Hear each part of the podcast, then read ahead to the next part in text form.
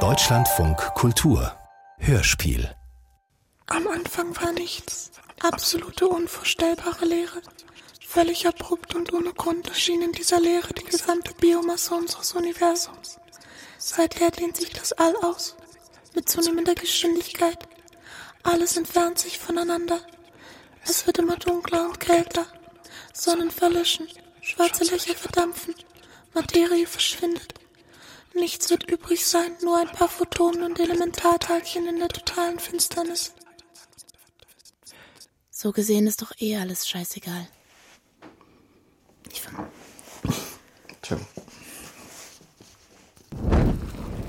Wasserstoffbrennen. Hörspiel von Leon Engler.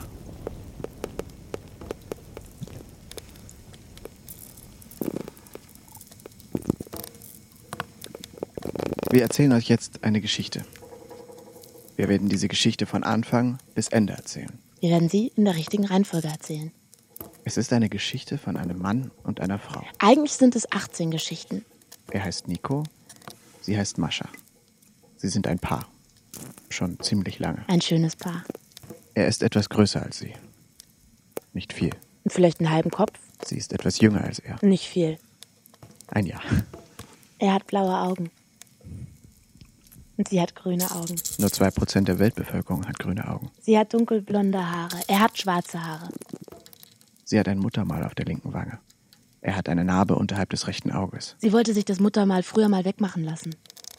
Er ist als Kind in einen Ast gelaufen. Er mag ihre buschigen Augenbrauen. Sie mag seine Füße. Mascha hat die Blutgruppe 0 positiv. Nico hat die Blutgruppe AB negativ. Nur ein Prozent der Weltbevölkerung hat diese Blutgruppe. Soweit, so gut. Die erste Geschichte. Mascha war als Kind einmal bei einem Abendessen. Das war 1997, der 12. April. Ein Samstag. Mascha war elf Jahre alt. Man muss sich das ungefähr so vorstellen. Mascha sitzt an einem Tisch. Drei Meter lang, anderthalb Meter breit. Auf dem Tisch stehen lauter leere Gläser. Die Aschenbecher laufen über. An diesem Tisch sitzt ein Mann. Er schüttet Wein in ein Glas. Mascha ist müde. Sie legt ihre Arme auf den Tisch und ihren Kopf auf ihre Arme. Plötzlich betätigt jemand einen Lichtschalter. Ein Stromkreis schließt sich. Freie Ladungsträger werden vom negativen Pol abgestoßen und vom positiven Pol angezogen. Es fließt Strom. Der Metallfaden einer 40 Watt Glühbirne erhitzt sich auf zweieinhalbtausend Grad. Photonen fluten das Zimmer. Es wird hell. Der Mann bemerkt die Glühbirne. Die runde Form löst eine Assoziation in ihm aus. Er erinnert sich an eine Geschichte. Er beginnt zu erzählen. Er sagt, Mascha, ich erzähle dir jetzt eine Geschichte. Diese Geschichte ist sehr alt. Bestimmt zweieinhalbtausend Jahre alt. Und diese Geschichte geht so. Die Menschen hatten früher einmal kugelförmige Körper mit vier Armen, vier Beinen und zwei Gesichtern. Sie wollten den Berg der Götter stürmen. Da haben die Götter sie zur Strafe in der Mitte geteilt. Ihre Haut wurde ihnen über ihre Körper gespannt und zum Bauchnabel zusammengebunden. Seither sucht jeder Mensch den Menschen, von dem er getrennt wurde. Ich habe diese Person gefunden. Das ist jetzt 40 Jahre her. Ich habe sie wirklich geliebt. 40 Jahre lang habe ich sie geliebt. Ich habe nicht einen Tag an meiner Liebe zu ihr gezweifelt. Diese Liebe hat mich am Leben gehalten. Wegen dieser Liebe konnte ich morgens aufstehen. Ich konnte arbeiten und ich konnte wieder einschlafen. Sie hat alles erträglich gemacht. Jetzt bin ich alt und ich denke, mein Leben hatte einen Zweck. Ich konnte jemanden lieben. Ich hatte etwas zu tun. Der Mann zieht seinen Mantel an, trinkt sein Glas in einem Zug aus. Der Mantel ist knielang und blau.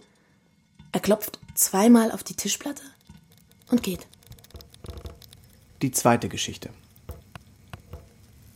Die Geschichte von Nikos Geburt. In einem braunen Honda Accord Baujahr 78 fährt Nikos Vater mit Nikos Mutter ins Krankenhaus.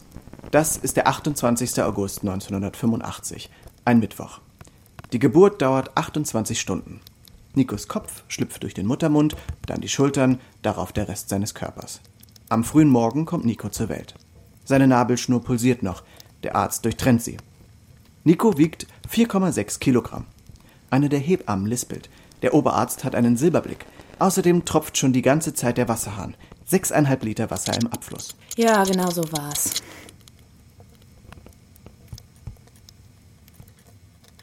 Dann darf Nico das erste Mal an der Brust seiner Mutter liegen. Seine Hände berühren ihre Haut, seine Ohren hören ihren Herzschlag, seine Nase riecht ihren Schweiß. Ihr Brustkorb vibriert, als sie sagt, ich bin deine Mutter und ich liebe dich. Du atmest, du wächst, jeden Tag wirst du ein bisschen anders aussehen. Alles ist ständig im Begriff, sich zu verändern. Nur meine Liebe zu dir, die bleibt. Jemand nimmt Nikos Mutter ihr Baby ab und bringt es in ein anderes Zimmer. Nikos Mutter befühlt ihre Brust. Die Stelle, auf der Nico gerade noch lag, ist ganz warm. Nikos Mutter wird sehr kalt. Ihr Körper verkrampft. Sie bekommt kaum Luft. Plötzlich fließt Blut aus ihr heraus. Dunkelrot und schwer. Die Ärzte wissen nicht, was sie tun sollen. Alle sind panisch. Sie stirbt, sie stirbt uns weg, schreit die lispelnde Hebamme. Der Arzt mit dem Silberblick kann gar nicht hinsehen. Nikos Mutter kommt in den OP. Währenddessen der Wasserhahn tropft. Noch immer. Die Sonne steht etwas höher am Himmel, nicht viel. Nikos Vater steht in einer Ecke des Kreissaals ohne Regung. Seine Augen sind weit aufgerissen. Seine schwarzen Haare sind klatschnass. Nico ist exakt 47 Minuten und 33 Sekunden alt, als das Herz seiner Mutter aufhört zu schlagen. Später heißt es Fruchtwasserembolie. Fruchtwasser im Blutkreislauf. Verstopfte Blutgefäße. Es ist sehr unwahrscheinlich, dass so etwas passiert. Das Herz pumpt das Blut nicht mehr durch ihren Körper. Ja, das ist alles. Das war diese Geschichte. Die dritte Geschichte? Die Geschichte von Maschas Tod? Hm. Ein schöner Tod. Am 13. September 2060, einem Montag, liegt Mascha in ihrem Bett. Sie ist 74 Jahre alt. Das Laken ist weiß, die Matratze etwas zu weich. Mascha schaut aus dem Fenster. Die Birke wechselt die Farbe ihrer Blätter. Der Himmel ist an diesem Tag eine glatte, monochrome Fläche. Nico sitzt auf einem Stuhl neben Maschas Bett. Nico blickt auf Maschas graue Haare, auf ihr faltiges Gesicht. Er erinnert sich an alle ihre Gesichter, die sie einmal hatte. Mascha wird gleich sterben. Bevor sie stirbt, will sie Nico noch etwas sagen. Sie sagt, Nico, mit niemandem sonst habe ich so viel Zeit auf dieser Welt verbracht wie mit dir.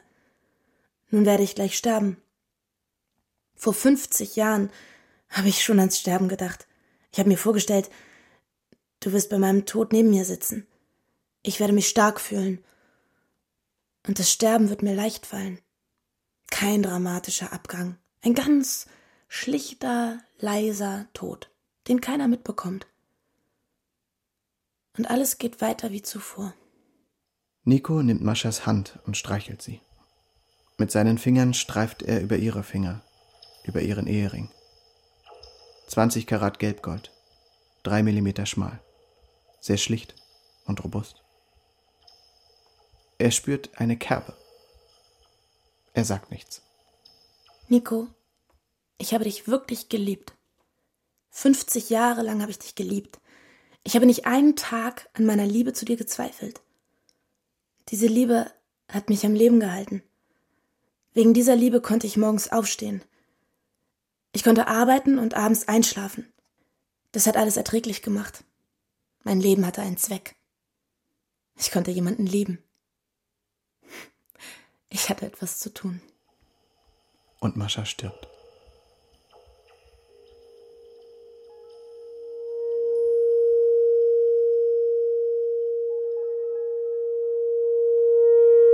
Die vierte Geschichte.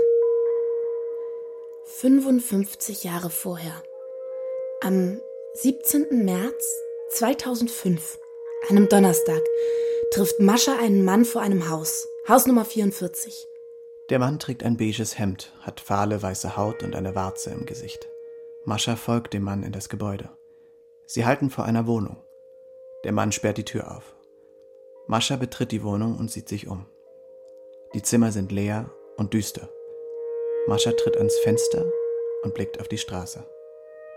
Im selben Moment verspielt sich jemand im Haus auf einer Geige. Gegenüber stirbt ein Fisch in einem Aquarium. Der Vermieter streicht sich über seine Warze. Eine Frau im dritten Stock setzt Kaffee auf. Das Mauerwerk setzt sich um ein Millionstel Millimeter. Eine Made windet sich in einer Mehlpackung. Und? Und Vor dem Fenster fährt ein Bus vorbei. 31 Sitzplätze, 28 Stehplätze, 6 Zylinderreihen Dieselmotor, 4 Gang Automatik.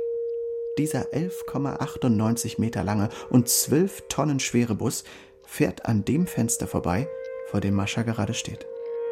Die 206 Kilowatt Leistung des Busses lassen die Doppelglasfenster erzittern. In diesem Bus sitzt Nico. Mascha sieht ihn nicht, Nico sieht sie nicht. Für einen Moment sind sie zwei Meter und 34 Zentimeter voneinander entfernt. Das ist alles.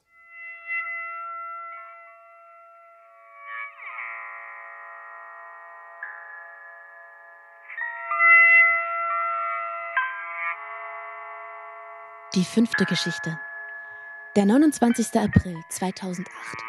Ein Dienstag. Nico ist 23 Jahre alt. Er ist in einer fremden Stadt. Er will in dieses Café, aber er weiß nicht mehr genau, wo es ist. Er fragt die Leute auf der Straße nach dem Weg. Schließlich findet er das Café in einer versteckten Gasse. Aber dort, wo das Café einmal war, ist jetzt ein Laden. Weil Nico aufs Klo muss, betritt er den Laden. Hinter der Theke sitzt ein Mann mit langen, fettigen Haaren und versunkenen dunklen Augen. Er liest ein Buch, 30 Seiten dick, Ursprung und Entwicklung der Quantentheorie. Kann ich Ihre Toilette benutzen? Der Mann hat Nico gar nicht bemerkt. Langsam hebt er den Kopf. Kann ich Ihre Toilette benutzen? Es ist wirklich dringend. Ich, ich piss mir gleich in die Hosen. Der Mann zeigt auf eine Tür. Als Nico von der Toilette zurückkommt, fühlt er sich verpflichtet, irgendetwas zu kaufen. Er geht zur Kasse. Auf der Theke liegen Edelsteine, Räucherstäbchen, ätherische Öle. Nico nimmt einen Opal in die Hand, abgebaut in White Cliffs, Australien. Er legt den Stein zurück und nimmt einen Würfel in die Hand. Der Mann hinter der Theke sagt, das ist ein sehr guter Würfel. Der beste, den ich verkaufe. Ein Präzisionswürfel aus polierten Onyx mit optimaler Wahrscheinlichkeitsverteilung. Die Farbe, mit der die Zahlen aufgefüllt sind, hat exakt dieselbe Dichte wie das Material, aus dem der Würfel gemacht ist. Nach dem Gesetz der großen Zahlen wird sich bei häufigen Würfeln eine Gleichverteilung der Ergebnisse einstellen. Mit der Grundidee des Indifferenzprinzips sind Sie ja sicherlich vertraut? Nico schüttelt den Kopf. Wenn ein Ereignis die gleichen Eigenschaften hat wie ein anderes Ereignis, dann sind diese Ereignisse austauschbar. Das Eintreten indifferenter, sprich gleichgültiger Ereignisse ist gleich wahrscheinlich und gleich unwahrscheinlich. Alle möglichen Ereignisse werden eintreten. In der Unendlichkeit werden sie gleich oft eintreten. Nur in welcher Reihenfolge sie eintreten, ist nicht abzusehen. Hier stellt sich wiederum die Frage, an welches Konzept von Zeit Sie glauben. Zeit als Abfolge, Zeit als relative Größe, Zeit als Eigenschaft, Zeit als eigenständige Dimension. Stellen Sie sich vor, es gäbe Leerstellen in der Zeit. Die Zeit würde einfrieren und der nächste Moment fände in zehn Millionen Jahren statt. Wir würden davon nichts mitbekommen. Der Mann vertieft sich wieder in sein Buch. Nico starrt ihn eine Weile an. Dann kauft er den Würfel, steckt ihn in seine Jackentasche und verlässt den Laden. Die sechste Geschichte. Ein Mann isst keine Walnüsse. Als der Mann neun Jahre alt war, hat ihm sein Vater erzählt, dass Walnüsse wiederverwertete Gehirne toter Embryonen seien. Das war im Jahr 1931. Seitdem kriegt er keine Walnuss mehr runter. An seinem 88. Geburtstag, der 7. Januar 2010, ein Donnerstag, geht er mit seiner Frau und seinen drei engsten Freunden essen. Als Hauptspeise bestellt er die Nummer 7, das Rinderfilet mit Birnen. Dazu trinkt er ein Bier. Ein großes Bier? fragt die Kellnerin. Ein großes Bier, ja. Die Kellnerin bringt erst das große Bier und dann das Filet. Der Mann inspiziert den Teller.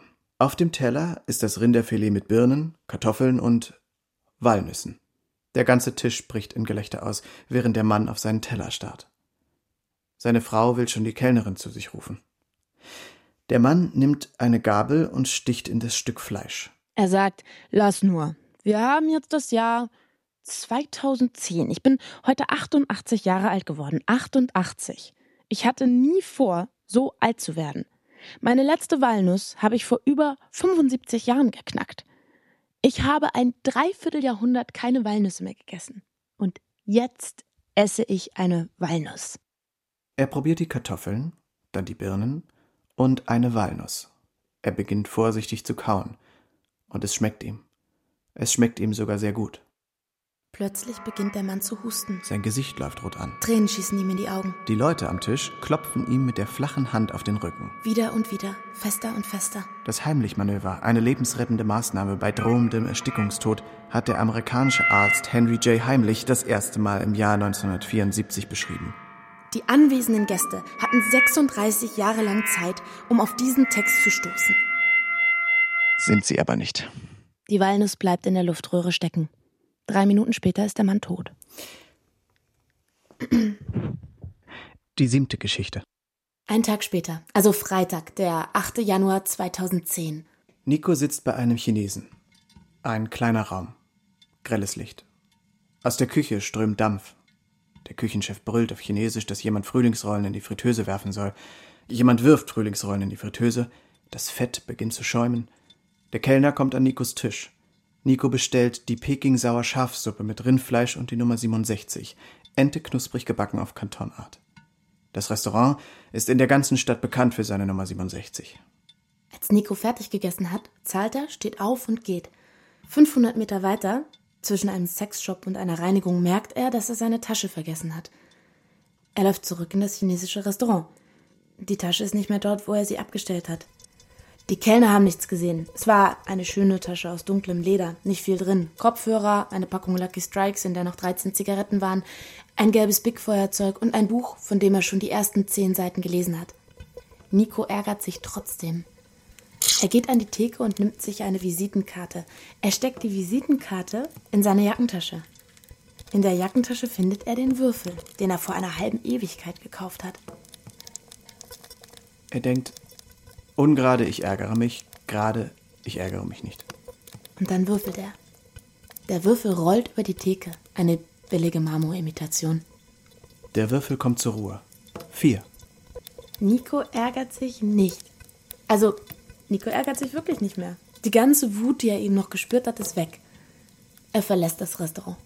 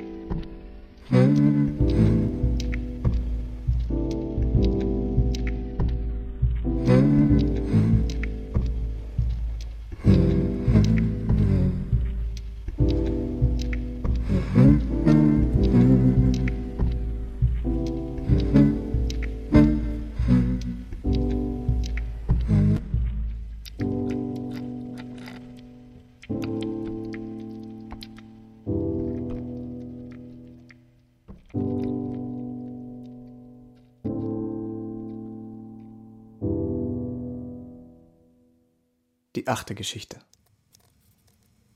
Und drei Tage später, am 11. Januar 2010, haben sich Nico und Mascha kennengelernt. Ein Montag. Mascha ist 23, Nico ist 24. Es ist die Beerdigung des Mannes, der an einer Walnuss erstickt ist. Nico kannte den Mann nicht gut. Er war ein Freund seines Vaters.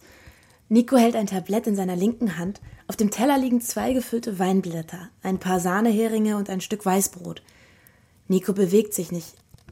Er starrt ungläubig auf einen Tisch voller Essen. Zwischen den Sahneheringen und der Himbeerrolle steht ein Walnusskuchen. Der Kuchen ist in acht große Stücke geteilt. Diese Person muss ihn unglaublich gehasst haben, sagt Nico. Was hast du gesagt? fragt Mascha. Ach, ich hab nur laut gedacht, da steht ein Walnusskuchen. Ja, den musst du mal probieren. Hast du den gemacht? Ja, wieso? Weil das hier die Beerdigung des Mannes ist, der an einer Walnuss erstickt ist. Ich kann nicht glauben, dass da jemand einen Walnusskuchen mitbringt. Hat er dir irgendwas getan? Ich wusste nicht, dass er an einer Walnuss erstickt ist. Mascha nimmt den Kuchen und läuft zur Tür raus. Nico macht irgendwas. Ich weiß nicht genau, was er da macht. Dann rennt er Mascha hinterher. Als Nico aus dem Haus kommt, steht Mascha mitten auf der Straße. ohne Jacke. Im Januar. Den Kuchen hält sie in den Händen. Nico geht langsam auf sie zu. Zum ersten Mal sieht er ihre dunkelblonden Haare, ihre grünen Augen, das Muttermal auf ihrer linken Wange. Mascha bemerkt Nico. Zum ersten Mal sieht sie seine schwarzen Haare, seine blauen Augen, die Narbe unter seinem rechten Auge. Die, Die neunte, Geschichte. Geschichte. Am 4. April 2013, einem Donnerstag, sitzt Nico in der Küche seiner Wohnung und liest einen Zeitungsartikel über die menschliche Wahrnehmung von Zeit. Nico fragt sich, wie spät es ist und blickt auf die Uhr an seinem Handgelenk. Eine Quarzuhr aus rostfreiem Stahl. Die Uhr ist stehen geblieben. Am 1. April 2013 um 19.34 Uhr. In einem Schrank hat Nico eine Kiste mit verschiedenen Batterien. Nico holt die Kiste aus dem Schrank und wechselt die Batterien seiner Uhr. Ein elektronisches Wechselspannungsfeld entsteht. Die Batterie versetzt den Quarzkristall in Schwingung. Die Frequenz der Schwingung beträgt 32.768 Hertz, gerade so hoch, dass der Mensch sie nicht hören kann. Die Elektronik teilt die Frequenz des Quarzes 15 Mal durch zwei. Das Ergebnis ist ein Herz, Eine Schwingung pro Sekunde. der Takt einer Uhr. Die Sekundenzeigerachse wird gedreht. Nikos Uhr läuft wieder. Nico räumt die Kiste mit den Batterien wieder in den Schrank. Dabei sticht ihm ein Karton mit alten Fotos ins Auge. Er verstaut erst die Kiste mit den Batterien, dann zieht er ein paar der Fotos aus dem Karton. Der Praça da Ribeira auf 9 mal 13 cm schwarz-weiß matt. Der Rio Douro auf 9 mal 13 cm schwarz-weiß matt. Mascha auf 9 mal 13 cm schwarz-weiß matt. Auf dem Foto steht Mascha vor einem Ticketschalter an einem Flughafen. Mascha lächelt. Sie sieht glücklich aus. Glücklich auf 9 mal 13 cm schwarz-weiß matt. Nico sieht sich das Foto lange an. Das Foto erinnert Nico an den 11. Januar 2011, einen Dienstag. Nico und Mascha sind an einem Flughafen. Sie passieren eine Sicherheitskontrolle. Nico vergisst seine Uhr abzulegen.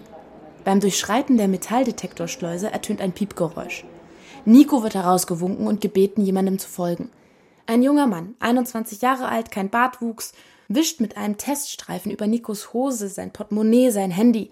Der Streifen wird zur Auswertung in ein Analysegerät geschoben. Nach 16,3 Sekunden weiß das Gerät, dass an Nico kein Partikel, also nicht ein Billionstel Gramm Sprengstoff hängt. Der bartlose junge Mann nickt Nico zu. Nico darf gehen. Nico und Mascha suchen ihr Gate. Weil sie noch etwas Zeit haben, holen sie sich zwei Kaffee. Der Kaffee ist teuer und schmeckt scheußlich. Sie setzen sich mit den Tassen auf eine Metallbank. Sie liegen sich in den Armen und blicken aus dem Fenster.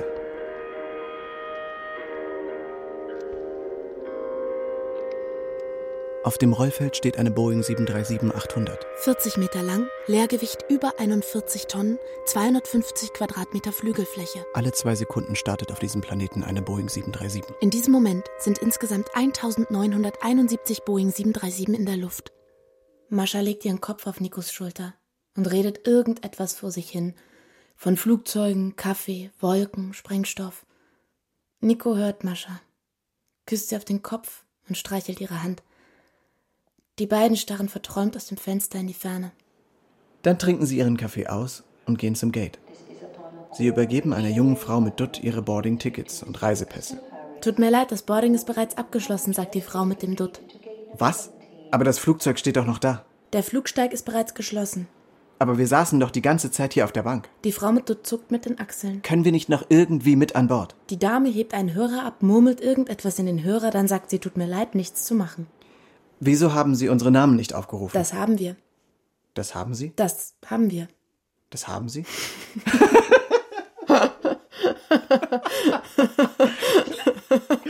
wirklich? Wirklich? Wirklich? Wirklich? Okay, nochmal. Wieso haben Sie unsere Namen nicht aufgerufen? Das haben wir. Das haben Sie? Dreimal. Dreimal. Dreimal. Nico und Mascha suchen den Raucherbereich und zünden sich eine Zigarette an. Währenddessen startet ihr Flieger. Dann gehen sie in Richtung Ticketschalter. Auf dem Weg packt Nico seine Kamera aus. Es ist die alte Kamera seiner Mutter. Eine Pentax KX 50 mm Festbrennweite. Mascha, bleib mal kurz stehen. Mascha bleibt stehen. Nico schießt ein Foto von Mascha. Von diesem Foto wird Nico einen Abzug machen lassen. 9 mal 13 Zentimeter schwarz-weiß matt. Das ist alles. Das ist die neunte Geschichte. Zehnte Geschichte? Nein, die elfte. Die zehnte Geschichte. Ach so, ja, stimmt. Nico kauft einen Ring. Nico kauft einen Ring. 20 Karat Goldgeld. Drei Millimeter schmal, sehr schlicht und robust. Die, Die elfte. elfte Geschichte. Zwei Jahre und fünf Monate später. Der 15. Oktober 2015, ein Donnerstag. Nico und Mascha sitzen im Auto.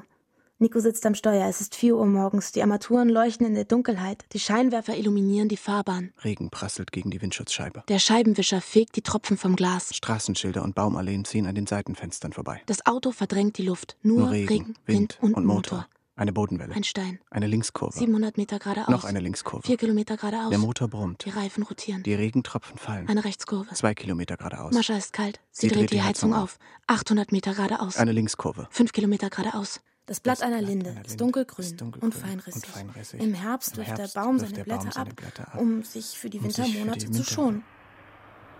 Eine 90-Grad-Kurve. 42 Stundenkilometer. Nasses Laub eines Lindenbaums auf Asphalt. Die Haftreibung zwischen Reifen und Fahrbahn verringert sich. Das Auto verliert seine Bodenhaftung. Die Zentrifugalkraft trägt das Auto aus der Kurve Das Auto überschlägt sich zweimal. zweimal.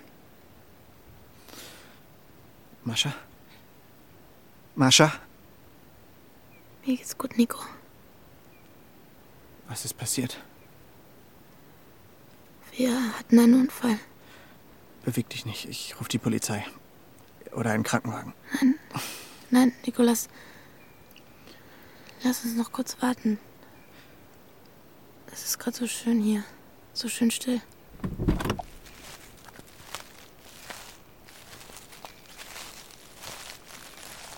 Mascha, was machst du denn? Ich rufe jetzt einen Krankenwagen. Du stehst unter Schock. Warte kurz. Es ist doch so schön still hier. Und wenn der Krankenwagen kommt, dann ist, dann ist es wieder so laut und so hektisch. Nico, hier steht ein Baum. Wir, wir hätten genauso gut mit dem Auto gegen den Baum knallen können. Dann wäre alles vorbei gewesen. Aber der Baum steht genau hier. Und die Blätter liegen genau da. Und deswegen ist es nicht vorbei. Mascha! Nico, wir müssen die Blätter aufsammeln, sonst passiert das beim nächsten Auto wieder und vielleicht knallt dieses Auto dann gegen den Baum und dann ist alles vorbei für die Menschen im Auto, weil wir die Anordnung der Blätter verändert haben. Nico, ich will nicht schuld sein, wenn das passiert. Wir müssen alle aufsammeln, die Straße muss ganz sauber sein. Was machen wir mit den Blättern? Lass sie uns einfach weg von der Straße bringen. So weit weg, dass der Wind sie auch nicht mehr auf die Straße treiben kann. Sie laufen zum Autowrack und lassen die Blätter dort fallen. Nico küsst sie, erst auf die Wange, dann auf die Stirn und dann auf den Mund. Er nimmt sie in den Arm und drückt sie ganz fest an sich. Mascha legt ihren Kopf auf Nikos rechte Schulter und gräbt sich mit ihren Fingern in seinen Rücken. Sie vergessen, wo sie sind. Sie vergessen sich zu erinnern. Sie, vergessen, wie spät es ist. Sie Sie vergessen, vergessen, wie kalt es ist. Sie vergessen, dass irgendetwas zwischen ihnen ist. Nennen wir es Luft. Moleküle, Atomhüllen, Atomkerne, Elementarteilchen. Die Sonne scheint am Horizont. Der Druck im Inneren der Sonne ist so hoch, dass die Wasserstoffprotonen ihre Abstoßung überwinden können. Sie kommen sich so nah, dass sie zu einem Kern fusionieren. Es können 10 Milliarden Jahre vergehen, bis zwei Kerne verschmelzen. Und trotzdem verschmelzen in dieser Sekunde 564 Millionen Tonnen Wasserstoff zu Helium. Bei der Kernfusion werden gewaltige Energiemengen in Form von Lichtteilchen frei. Die Lichtteilchen strömen zur Sonnenoberfläche. 20.000 Jahre später sind sie an der Oberfläche angelangt. Mit Lichtgeschwindigkeit durchqueren sie das Vakuum. Acht Minuten und 19 Sekunden später treffen die Lichtteilchen auf die Erde. Die Erdoberfläche nimmt die Teilchen auf. Es wird warm. Leben ist möglich.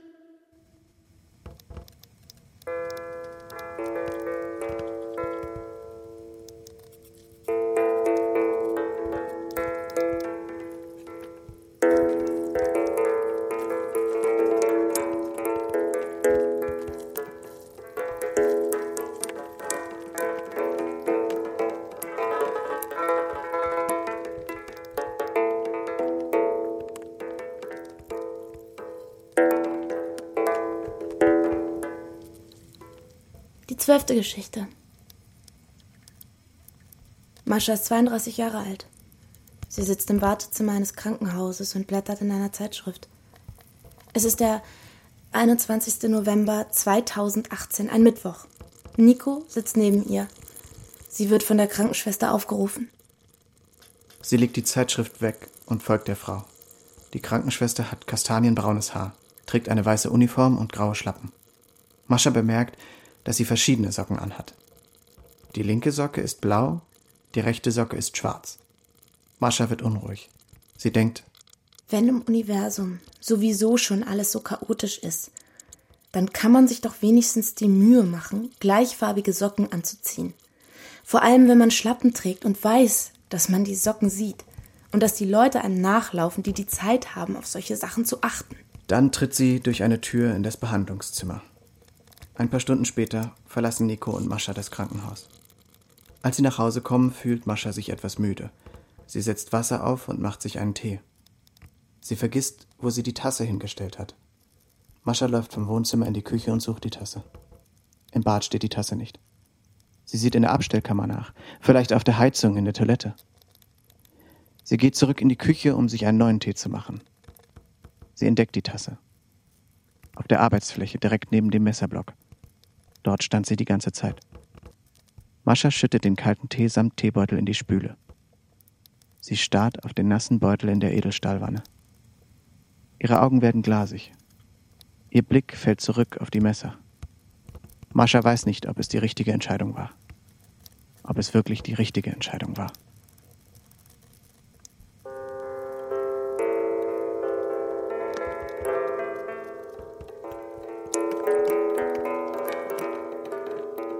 Die 13. Geschichte. Zehn Jahre später. Ein Mann sitzt an der Theke einer Bar. 21. November 2028, ein Dienstag. Sein Haar ist nach hinten gekämmt. Es ist dunkel und schimmert von den Pflegeprodukten, die er benutzt. Er trägt einen grauen Anzug. Die obersten beiden Knöpfe seines Hemds sind geöffnet. Seine Manschettenknöpfe glitzern im Licht. Vor dem Mann stehen zwei volle Gläser. Auf der Toilette der Bar hängt ein Spiegel. In diesem Spiegel spiegelt sich Mascha. Sie ist 42 Jahre alt. Sie trägt ein schönes, schwarzes Kleid mit Pailletten. Eins ihrer schönsten Kleider. Sie trägt Ohrringe, zwei kleine rote Rubine. Mascha trägt normalerweise nie Ohrringe. Mascha betrachtet ihr Spiegelbild. Sie denkt an den Mann, der an der Bar sitzt. Der Mann im grauen Anzug. Der Mann mit den schimmernden Haaren. Sie denkt an seine Lippen.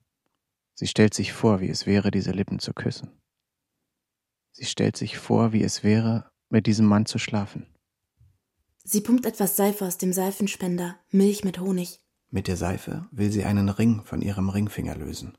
20 Karat Gelbgold, drei Millimeter schmal, sehr schlicht und robust. Der Ring fliegt in hohem Bogen auf die andere Seite des Raums und rollt in Richtung Tür. Im selben Moment öffnet eine Frau mit roten Locken die Tür und schleift den Ring samt Tür über den Fliesenboden. Ein fürchterliches Geräusch. Die Frau hebt den Ring auf und gibt ihn Mascha. Mascha schaut sich den Ring an. Der Ring hat jetzt eine Kerbe. Sie sagt, ich wollte den Ring putzen. Ich habe ihn abgenommen, um ihn sauber zu machen, weil Sie hier so gute Seife haben. Nach so einer Seife sucht man lange. Mascha verlässt so schnell wie möglich die Toilette. Sie läuft auf den Mann im grauen Anzug zu, zieht ihre Jacke an. Der Mann sagt, ist alles in Ordnung, Mascha? Willst du gar nicht austrinken? Mascha antwortet nicht, sie geht einfach zur Tür raus. Als Nico die Tür zu ihrer gemeinsamen Wohnung aufsperrt, sitzt Mascha am Küchentisch und trinkt ein Glas Rotwein. Einen Bordeaux. Nico findet, dass sie besonders gut aussieht an diesem Abend. Sie trägt ein schönes schwarzes Kleid mit Pailletten. Eines ihrer schönsten Kleider. Und sie trägt Ohrringe. Zwei kleine rote Rubine. Mascha trägt normalerweise nie Ohrringe. Nico legt den Schlüssel auf die Kommode. Du siehst schön aus heute Abend. Wo warst du? Ich war nirgendwo, Nico. Ich war den ganzen Abend hier. Und äh, was hast du gemacht? Ich habe nichts gemacht. Mascha, man kann nicht nichts machen. Doch, Nico, das kann man. Ich habe nichts getan. Ich habe nicht geatmet, ich habe nichts gegessen und nichts getrunken. Ich habe mein schönstes Kleid angezogen, habe an die Decke gestarrt und einfach nur darauf gewartet, dass dieser Tag vorbeigeht.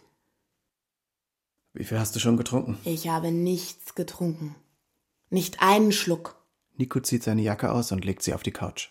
Kannst du bitte die Jacke an den Jackenständer aufhängen? Ja, mach ich gleich. Ich will nur kurz duschen. Nico, ich bitte dich, häng deine Jacke am Jackenständer auf. Mascha, Ich mach das gleich. Nico, dieser Jackenständer hat keine andere Funktion in der Gesamtheit der Dinge, als dass man seine Jacke daran aufhängt. Und du legst deine Jacke aufs Sofa.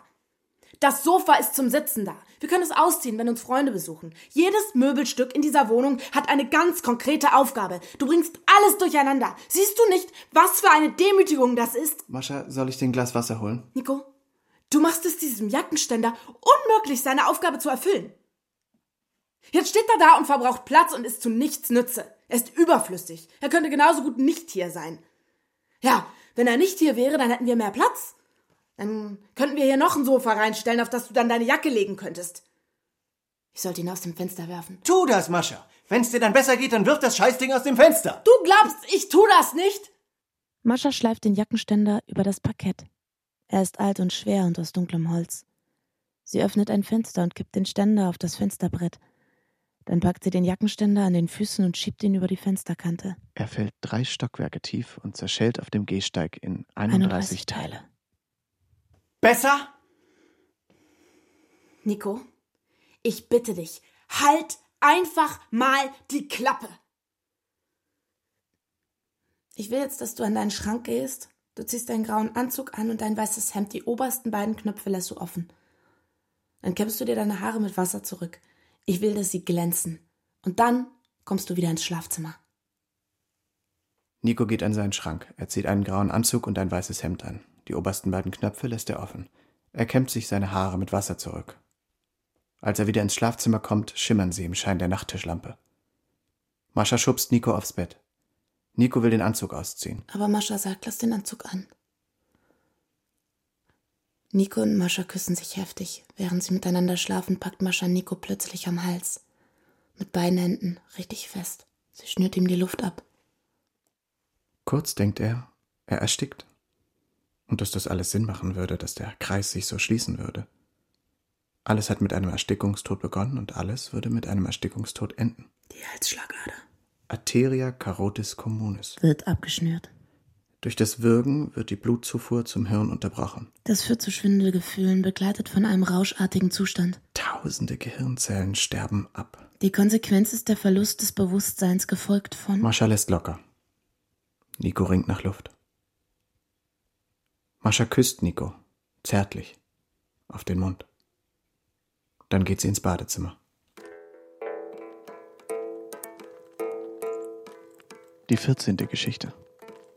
Am 14. September 2040 kommen Nico und Mascha aus dem Supermarkt. Ein Freitag. Mascha ist 54 Jahre alt. Nico ist ein Jahr älter. Nico trägt die Einkäufe in seiner rechten Hand. Vor einer Ampel bleiben Mascha und Nico stehen. 17 Autos fahren vorbei. Dann schaltet die Ampel auf grün. Sie überqueren die Straße. Mitten auf der Straße reißt die Tüte. Die Einkäufe rollen über den Asphalt. Mascha beginnt laut zu lachen. Sie sammelt ein paar Äpfel auf und stopft sie in ihre Handtasche. Das macht keinen Sinn. Was macht keinen Sinn? fragt Mascha abwesend, während sie versucht, Obst in ihre Jackentasche zu stopfen. Mascha, lass es. Warum sammelst du das Zeug auf? Nico setzt sich auf den Asphalt zwischen eine Tomate und die Thunfischdose. Jetzt steh auf und hilf mir. Die Ampel schaltet gleich auf Rot. Nein. Nein, Mascha, ich bleib hier sitzen. Nico, steh jetzt auf. Sowas passiert. Ja, sowas passiert sowas passiert und dann passiert noch was. Auf ein Ereignis folgt das nächste und dann noch eins, noch eins und ja, Nico, noch eins. Das ist das Leben. Nein, Mascha, weißt du, was das Leben ist? Im Supermarkt hatte ich zwei Tüten in der Hand. Die sahen genau gleich aus. Ich habe einfach eine der beiden Tüten genommen. Ich habe mir nichts dabei gedacht. Und diese Tüte ist mitten auf der Straße gerissen. Aber nicht, weil sie dazu bestimmt war zu reißen. Nein, sie ist einfach so gerissen. Ein Produktionsfehler. Die Ampel schaltet auf grün. Das erste Auto in der Reihe, ein grauer Renault Clio, fährt ein paar Meter vor. Das Auto, 1,1 Tonnen, kommt vor einer spanischen Tomate mit Strunk, 189 Gramm, zum Stehen. Nico, die Autos wollen vorbei. Nein. Mascha, wo wollen die denn überhaupt hin? Ein Thunfisch in einer Dose auf einer Straße. Das ist die reine Willkür. Ich mach das nicht mehr mit. Nico, lass uns heimgehen. Lass uns einfach heimgehen. Der Renault Clio beginnt zu hupen. Die ganzen Autos hinter dem Renault fangen auch an zu hupen. Ursache und Wirkung. Nico nimmt ein Ei aus einem Karton und wirft es gegen die Windschutzscheibe des Renaults. Nico, ich halte das gerade nicht mehr aus. Ich kann mir das nicht anhören. Ich kann einfach nicht mehr. Mascha, weißt du, das Leben kann unerträglich einfach sein. Ich verrate einen Trick. Ich gebe die Kontrolle ab. Gerade, ich bleibe hier für immer liegen. Ungerade, ich sammle das Scheißzeug auf und gehe mit dir nach Hause. Nico nimmt seinen Würfel in die Hand und würfelt eine Sechs. Gerade. Ich bleibe liegen. Du bist so ein riesengroßer Idiot. Mascha sucht in Nikos Jackentasche nach dem Wohnungsschlüssel. Sie sammelt noch ein paar der Einkäufe auf, die auf der Straße verteilt liegen, und geht. Zwei Grünphasen später steigen zwei Männer aus ihren Autos. Die Männer packen Nico am Kragen und schleifen ihn über den Asphalt auf den Gehsteig. Dort lassen sie ihn fallen wie einen nassen Sack. Nico schlägt mit dem Hinterkopf auf dem Steinpflaster auf. Nur ein Bluterguss, nichts Schlimmes. Er bleibt exakt an dieser Stelle liegen, stundenlang. Erst wird es Abend, dann wird es Nacht. Er starrt in den wolkenlosen Himmel. Sieben Stunden später hat Nico 1506 Sonnen gezählt. Nico wird schwindlig. Er kommt sich vor wie ein winziges Partikel organischen Lebens. Eines von Abermilliarden winziger Partikel auf diesem Planeten. Auf einem von Abermillionen Planeten in dieser Galaxie. In einer von Abermillionen Galaxien, in einem endlosen Universum. In einem Universum, das möglicherweise auch wieder nur eins von unendlich vielen Universen ist. Er steht auf und geht nach Hause zu Mascha. Die 15. Geschichte. Mascha hat eine Cousine. Maschas Cousine und ihr Mann haben Mascha und Nico in ihr Ferienhaus in Schweden eingeladen. Die vier sitzen auf der Veranda. Es ist 23.39 Uhr, der 26. Juni 2049, ein Samstag. Nico sagt, er wolle noch mal spazieren gehen. Als Nico zum Haus zurückkehrt, ist nur noch Maschas Cousine wach. Sie trägt ein leichtes Sommerkleid. Ihre kinnlangen braunen Haare pendeln im Wind. Ihre blassen, vollen Lippen schimmern im weißen Licht. Ihr Blick wirkt müde und kühl, langsamer Herzschlag. Leichte Ringe unter den Augen, seit 30 Jahren. Nico setzt sich zu ihr. Eine geschlagene Stunde lang hocken sie da und starren auf den See und trinken Bier. Am Ufer des Sees steht eine Sommerlinde. Ein schöner alter Baum, die Krone voller Blüten. Nikos Blick fällt auf die Linde. Er denkt, wenn in den nächsten 30 Sekunden ein Blatt vom Baum fällt. 27 Sekunden später löst sich ein Blatt von einem Ast des Lindenbaums und segelt auf die Wasseroberfläche herab. Um das Blatt breiten sich kreisförmig Wellen aus. Nico greift nach der Hand von Maschas Cousine. Er führt sie weit weg vom Haus zu einer kleinen Bucht auf der anderen Seite des Sees. Die Bucht liegt versteckt hinter gelb-goldenem Schilfrohr. Die beiden stehen barfuß im frischen Gras. Wasser kräuselt sich. Mücken summen am Ufer. In der Ferne leuchtet der Roggen. Am Himmel hängt die weiße Sonne. Mit einer jähen Bewegung streift Maschas Cousine die Träger ihres Kleides von ihren Schultern. Ohne sich umzublicken, schreitet sie in den See. Nico zieht sich aus und folgt ihr ins Wasser. Mit der Ferse seines rechten Fußes streift er eine Pflanze. Najas marina. Nixenkraut. Nixenkraut gehört zu den wenigen Pflanzenarten, bei denen die Betäubung Nixenkraut gehört zu den wenigen Pflanzenarten, bei denen die Bestäubung unter Wasser erfolgt. Der Staubbeutel öffnet sich. Der Blütenstaub einer männlichen Blüte wird über das Transportmedium Wasser auf die Narbe einer weiblichen Blüte übertragen. Das Pollenkorn keimt.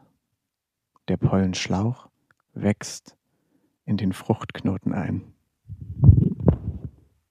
Nico und Maschas Cousine steigen aus dem Wasser. Sie ziehen ihre Kleider an und gehen zurück zum Haus. Sie räumen die leeren Bierflaschen weg, sie leeren die vollen Aschenbecher aus, sie duschen sich, sie legen sich schlafen. Am nächsten Morgen frühstücken die vier gemeinsam auf der Veranda. Die Sonne scheint, die Mücken sind still, der See ist friedlich. Hm. Hm, hm,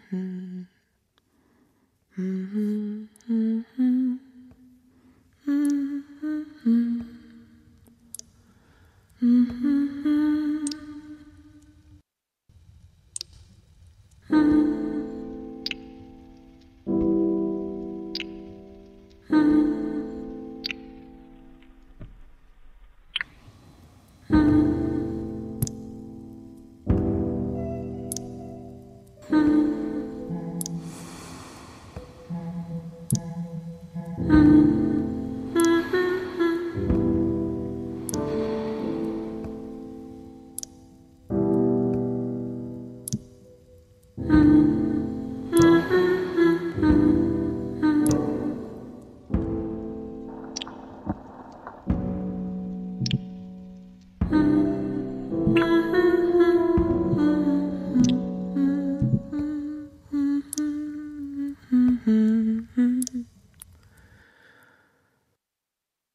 Dritte Geschichte.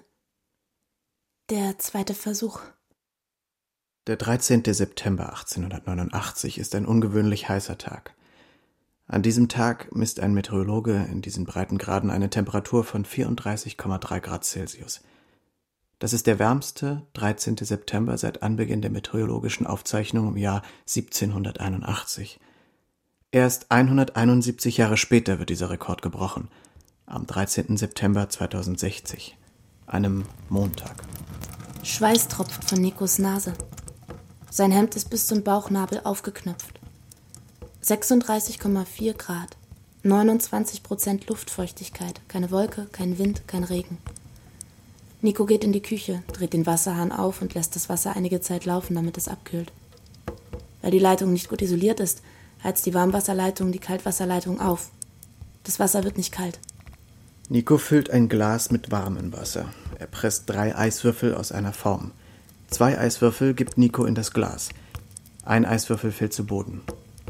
Der Schmelzpunkt von Eis liegt bei 0 Grad Celsius.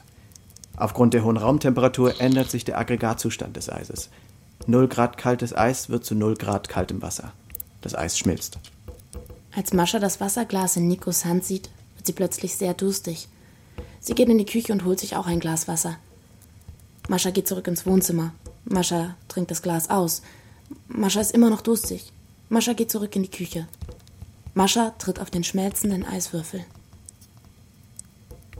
Maschas Körper verlässt den Zustand ausreichender Haftreibung. Mascha verliert das Gleichgewicht. Mascha knallt mit ihrem Kopf gegen die Kante der Arbeitsfläche. Die Arbeitsfläche ist aus Lindenholz. Das Holz ist weich und nachgiebig, nur ein Bluterguss, nichts Schlimmes. Nein, das stimmt nicht. Die Platte ist aus massivem Eichenholz. Mascha schlägt mit dem Hinterkopf auf. Das Eichenholz bremst die Bewegung des Schädels ab. Maschas Schädel zerbricht. Ein Gemisch aus Gehirnflüssigkeit und Blut strömt ihr aus Ohren, Mund und Nase. Der Schädelbruch nimmt Teile der Bewegungsenergie auf, doch das Gehirn bewegt sich aufgrund seiner Trägheit weiter, prallt erst gegen die eine Seite des Schädels, anschließend noch einmal gegen die gegenüberliegende Seite. Knochensplitter bohren sich in Maschas Gehirn. Mascha ist sofort bewusstlos. Eine Ärztin wird ihre Hand zur Besänftigung auf Nikos Schulter gelegt haben, wenn sie ihm erklärt, ein Schädelhirntrauma dritten Grades mit offener Schädelfraktur. Ein beispielhafter Fall des sogenannten Q-Kontra-Q-Mechanismus. Es ist gar nicht so unwahrscheinlich, dass so etwas passiert. Schwellung des Gehirns, Erweiterung des Herzens, Ödem der Lungen, Blutstauung der inneren Organe. So ist Mascha eigentlich gestorben. Die Geschichte, die wir vorhin erzählt haben, war frei erfunden. Ich weiß nicht, wieso wir das erzählt haben. Tut uns leid. Beigesetzt wird Mascha am darauffolgenden Donnerstag. Eine Erdbestattung. Wenig Leute, bewölkt, 76 Prozent Luftfeuchtigkeit. Kein Regen. Die 16. Geschichte. Im darauffolgenden Jahr fällt der 13. September auf einen Dienstag. Nico ist 76 Jahre alt. Er steht um 7.30 Uhr auf, er geht ins Badezimmer, er isst ein Brot mit Käse und trinkt einen Schwarztee, den er drei Minuten ziehen lässt. Dann geht er zum Blumenladen. Er besorgt eine Eisbegonie und fährt zum Friedhof. Er stellt die Blume vor Maschas Grab. Daneben stellt er eine weiße Kerze. Neben die Kerze legt er eine Walnuss. Daheim öffnet er eine Flasche von dem Wein, den Mascha immer gerne getrunken hat.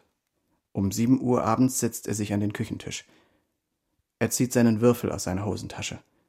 In derselben Hosentasche trägt er Maschas Ehering. 20 Karat Gelbgold. Drei Millimeter schmal. Sehr schlicht und robust. Dann würfelt er. Gerade, ich lebe weiter. Ungerade, ich bringe mich um. Der Würfel rollt über den Küchentisch. Er kommt zur Ruhe. Zwei. 16 Jahre später fällt der 13. September auf einen Montag. Das Jahr 2077. Nico ist 92 Jahre alt. Er steht um 7.30 Uhr auf. Er geht ins Badezimmer. Er isst ein Brot mit Käse und trinkt einen Schwarztee, den er exakt drei Minuten. Eisbegonie, Kerze, Walnuss und so weiter und so fort. Gerade, ich lebe weiter. Ungerade, ich bringe mich um. Der Würfel rollt über den Küchentisch. Vier. Das kann doch nicht sein. Das kann doch einfach nicht sein. Das kann doch nicht sein, dass ich 17 Jahre nacheinander nur gerade Zahlen würfe. So eine Scheiße. Nico holt einen Taschenrechner. Er muss kurz nachdenken. Die Wahrscheinlichkeit, bei einem Würfelwurf eine gerade Zahl zu würfeln, ist 3 zu 6. Drei gerade Zahlen verteilen sich auf sechs Seiten. 50 Prozent, 1 zu 2, 1,5. Multipliziert man die Wahrscheinlichkeit jedes Wurfes miteinander, so ergibt das die Wahrscheinlichkeit der Reihe. Die Rechnung dazu lautet 1,5 hoch 17. Nico gibt die Zahlen in den Taschenrechner ein. Er drückt auf die Ist-Gleich-Taste. Das Display zeigt eine sehr, sehr kleine Zahl. Beim ersten Wurf lag die Wahrscheinlichkeit noch bei 50 Prozent. Beim 17. Wurf liegt die Wahrscheinlichkeit nur noch bei 0,00000762939 Prozent. Das ist sehr unwahrscheinlich. Aber es kommt vor. Es passiert einem von 131.072. Sogar an einer Fruchtwasserembolie zu sterben, ist wahrscheinlicher, als 17 Mal in Folge eine gerade Zahl zu würfeln. Der Mann, der ihm damals den Würfel verkauft hat, in diesem Laden, der Mann mit den fettigen Haaren und den versunkenen dunklen Augen, wenn der jetzt hier wäre, dann würde er sagen, Der Würfel war 17 Jahre lang in derselben Tasche wie der Ring. Die Kerbe im Ring muss vor Jahren eine Ecke des Würfels abgeschlagen haben. Die Wahrscheinlichkeit, eine gerade Zahl zu würfeln, hat sich dadurch erhöht. Um exakt 24 Prozent. Das erhöht die Wahrscheinlichkeit, 17 Mal in Folge gerade Zahlen zu würfeln, um das 784-fache. Der Mann ist aber nicht hier. Er wurde vor 31 Jahren in Belgrad von einem Taxi überfahren. Nico nimmt den Taschenrechner und wirft ihn gegen die Wand. Er schenkt sich einen Cognac ein, setzt sich aufs Sofa und schläft mit dem Glas in der Hand ein. Die 17. Geschichte. Vier Monate später, der 13. Januar 2078. Ein Donnerstag. Nico ist immer noch 92 Jahre alt. Er sitzt am Küchentisch und löst ein Kreuzworträtsel. Sein Ohr beginnt zu jucken. Nico kratzt sich am Ohr. Dann widmet er sich wieder dem Rätsel. Lateinisch blinder Zufall, vier Buchstaben. Im Erdgeschoss öffnet jemand ein Fenster. Ein Vorhang fängt einen Windstoß auf. In einer Wolke kondensiert Wasserdampf zu Wassertropfen. Die Wassertropfen verdampfen wieder und kristallisieren. Die Eiskristalle verhaken sich. Es schneit. Und Nico denkt an Mascha.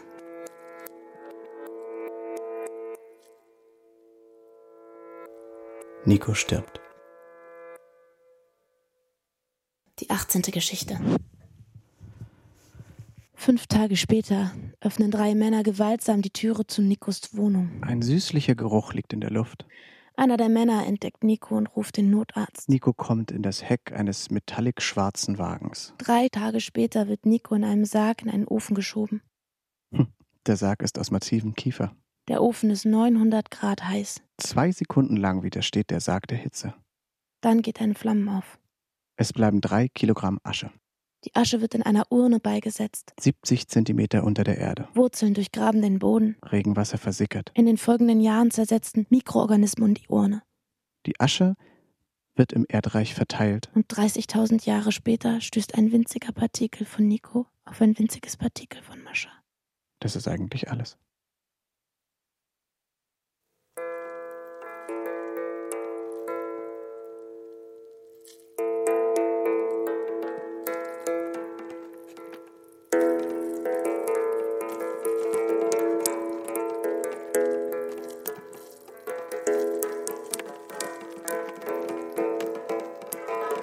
Wasserstoffbrennen. Hörspiel von Leon Engler. Mit Marleen Lohse und Tino Mewes. Musik Leon Engler. Ton und Technik Martin Eichberg und Susanne Bayer. Regieassistenz Esther Schelander. Regie Christine Nagel. Produktion Deutschland Radio Kultur 2016.